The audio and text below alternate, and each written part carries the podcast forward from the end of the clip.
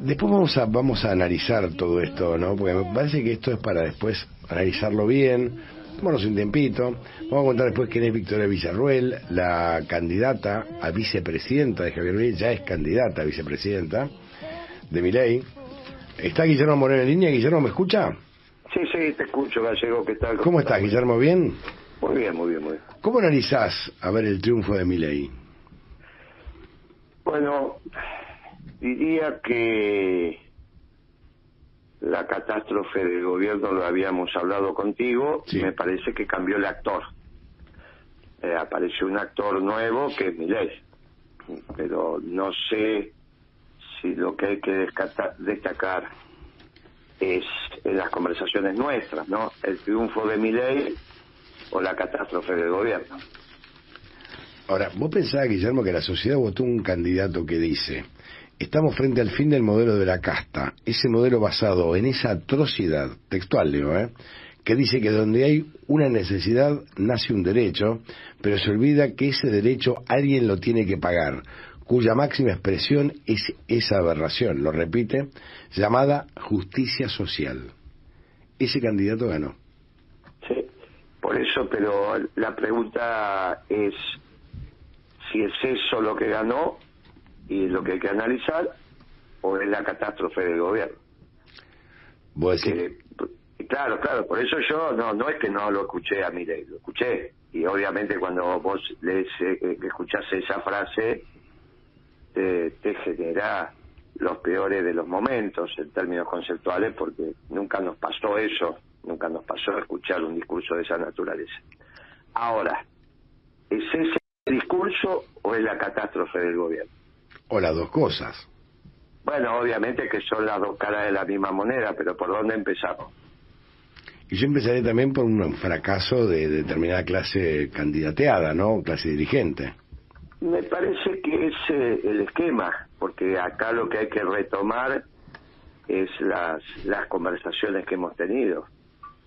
Eh, y en las conversaciones que hemos mantenido decíamos con precisión que este gobierno iba a una catástrofe y que iba a ser un desastre y que iba a ser peor que el de Macri, lo dijimos. Y todos los y ni te cuento mañana cuando después que pase el día de hoy, ¿no? Porque prepárate para los cimbronazos el día miércoles, no sé si vas a estar hablando de las elecciones. No, creo que lo, hablando... empecé, yo lo empecé a decir el sábado, en las últimas conversaciones, y mire que quizás el miércoles no estemos hablando de las de las de las elecciones. ¿eh? Hablaremos de los mercados, decís vos. Eh, claro, por eso, por eso, por eso. Vas a estar hablando de la economía. Entonces, yo te digo, la, la catástrofe de- del gobierno se veía venir.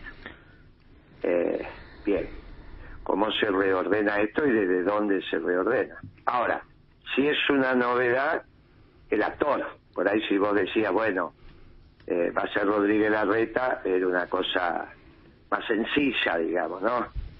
Esto es como haber pe- perdido con, con Arabia Saudita, ¿está bien? O per- pero que es en el Mundial, voy a empezar el Mundial y perder con Arabia Saudita. Dice, bueno, es una catástrofe, después que poder reordenar o no, mejorar o no. No, El actor eh, es el que te sorprende, el actor que ganó es el que te sorprende, pero no este, la tendencia hacia donde ibas. ¿no? Ahora, ¿por qué pensás vos, Guillermo, que la rebeldía partió hacia una derecha muy fuerte? No, pero no es derecha esto, no. ¿Qué es? no, no. Eh, primero, primero, la caracterización que hicimos oportunamente de Milei, Ujú. lo que pasa es que hay que eh, hay que salir de esos clichés, con todo cariño lo digo. Sí, sí, sí, me esos parece bien. Porque si no, la caracterización que en su momento, no te olvides que tuve muchísimos diálogos con Milei, incluso públicos, ¿no? En- en- en, en- en distintos canales. Y de- él es un anarcocapitalista. Él no es Trump. Él no es Trump. Él- él- Trump destruyó la globalización y Milley es el paroxismo de la globalización. ¿Está bien? Bueno, entonces, no, no es la derecha, es un anarcocapitalismo. Bueno, no te olvides que Milley llegó a decir, bueno, podemos privatizar las veredas. cada 100 metros. Total, ahora la tecnología no permite que un privado te pueda administrar su cuadra. te cobra peaje. Y cobra peaje para pasar. ¿Quién te dijo que eso es la derecha? No, no, para mí, para mí mi ley es una rara avis. Bueno, entonces empecemos a ponerlo en la caracterización. Salgamos de esas de esas caracterizaciones que no sirven para nada y que tienen que ver con este progresismo ridículo que nos estuvo gobernando estos cuatro años. ¿Está bien? Donde la derecha, la derecha, que no se sabe bien qué es la derecha. Mi ley era, porque ya no sé si lo es, la escuela austríaca. De la escuela austríaca también sale esta socialdemocracia, que confronta con el socialismo marxista, porque es la reacción al socialismo marxista surgido en Europa. Pero no es la derecha, no es la derecha, es la escuela austríaca en economía, que te voy a decir, la confrontación entre Lenin y Stalin también fue porque Lenin defendía la escuela austríaca y Stalin defendía el marxismo, como para que ordenemos un poco las categorías.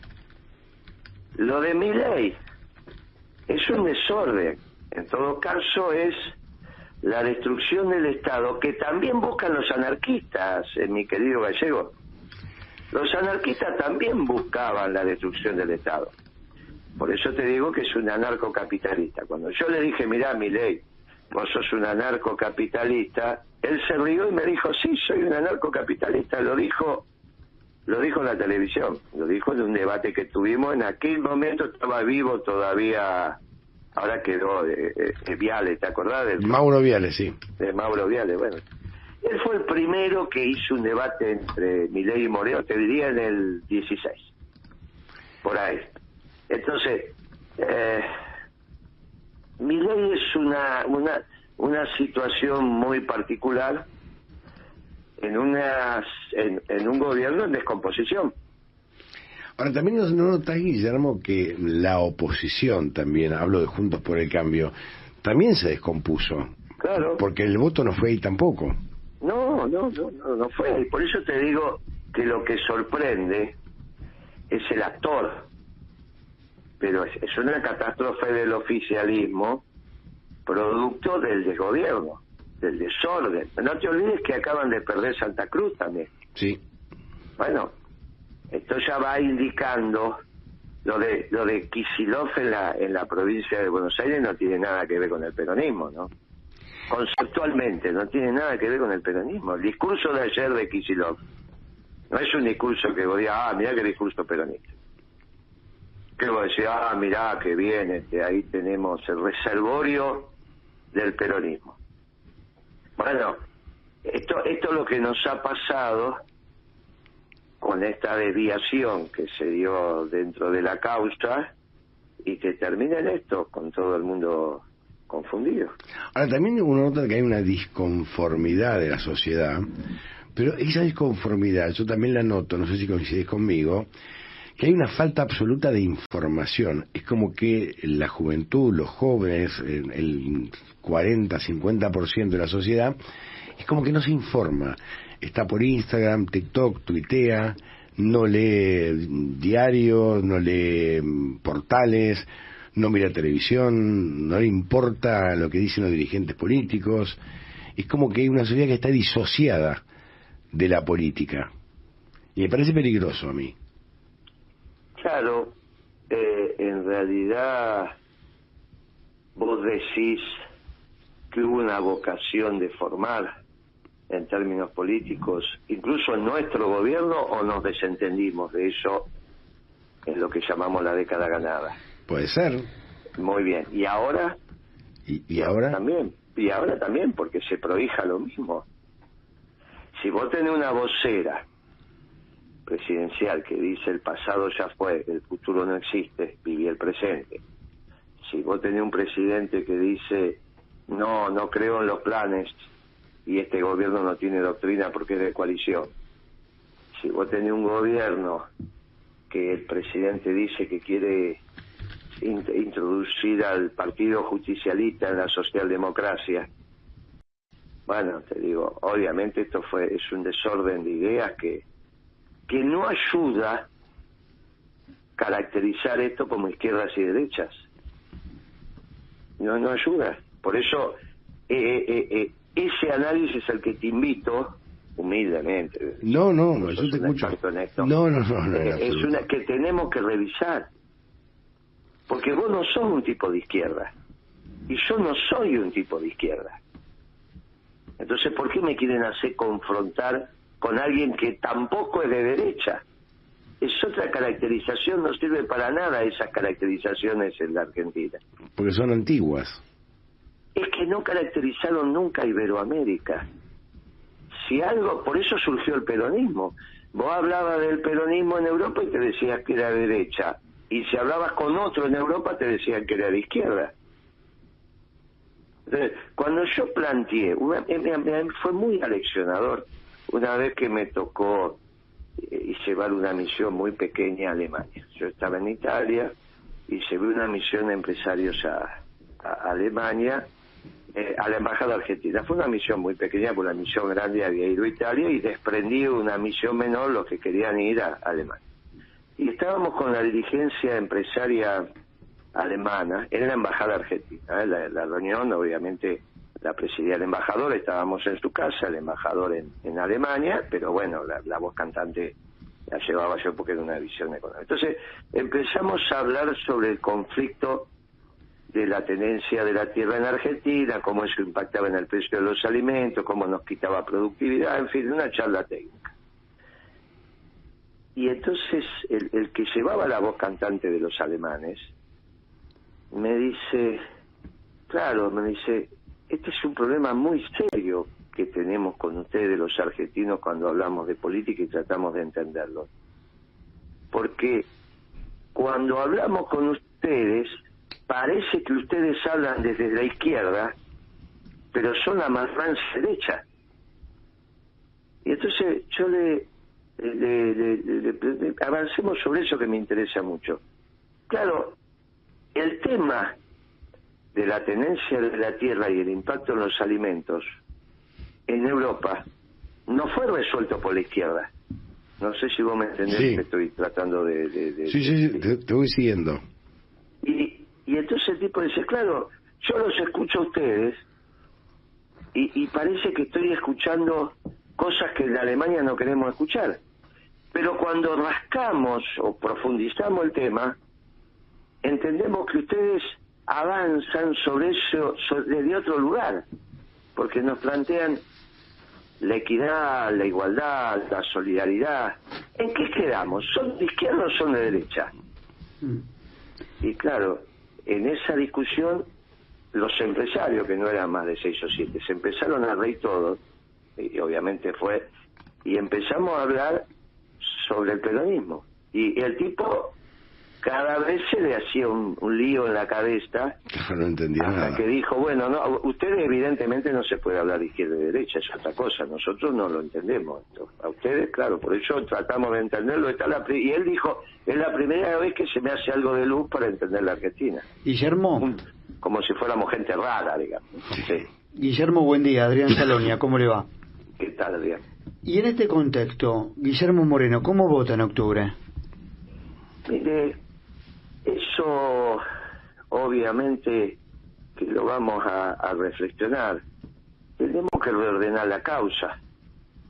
Quizás si reordenamos la causa, eh, que, va que va a ser más allá que las personas. Porque la realidad es que, es que Massa perdió el tigre. Y perdió muy bien, ¿no? Sí. Entonces, ¿Cómo vota? ¿Cómo va a votar Zamora? Y va, va a votar también reordenando la causa. Vamos a reordenar la causa. Entiendo yo que se abre una semana para reordenar la causa. Pero no descarta votar Unión por la Patria. De la causa, las personas quizás no sean lo más relevante. Si bien se votan personas, quizás podamos reordenar la causa desde un espacio que entienda la lógica de un programa, la lógica de un proyecto, las cosas que vamos a hacer. Eh, me parece que Graboy también dejó un proyecto, nosotros tenemos el nuestro, veremos, veremos. Veremos cómo se va dando, pero sobre todo cómo pega la realidad, porque va a ser brava la realidad. ¿eh? Y vos me decís que el miércoles vamos a acabar de elecciones. Yo no sé, yo no sé si hoy, ya por cómo empezaron estas cosas hoy, qué es lo que está pasando con los bonos ahora, qué es lo que está pasando con el, dólar cripto, digamos, que siempre se te... Yo te diría que hoy vamos, debería, hoy parecería ser, vamos a ver, capaz que se tranquiliza, pero que vamos a tener una jornada.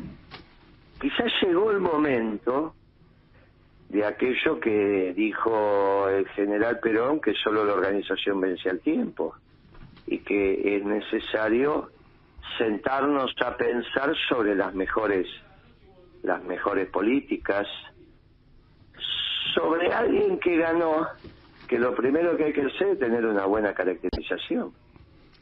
Por eso humildemente dije mire dejen de llamar a mi ley la derecha porque no es es un anarcocapitalista.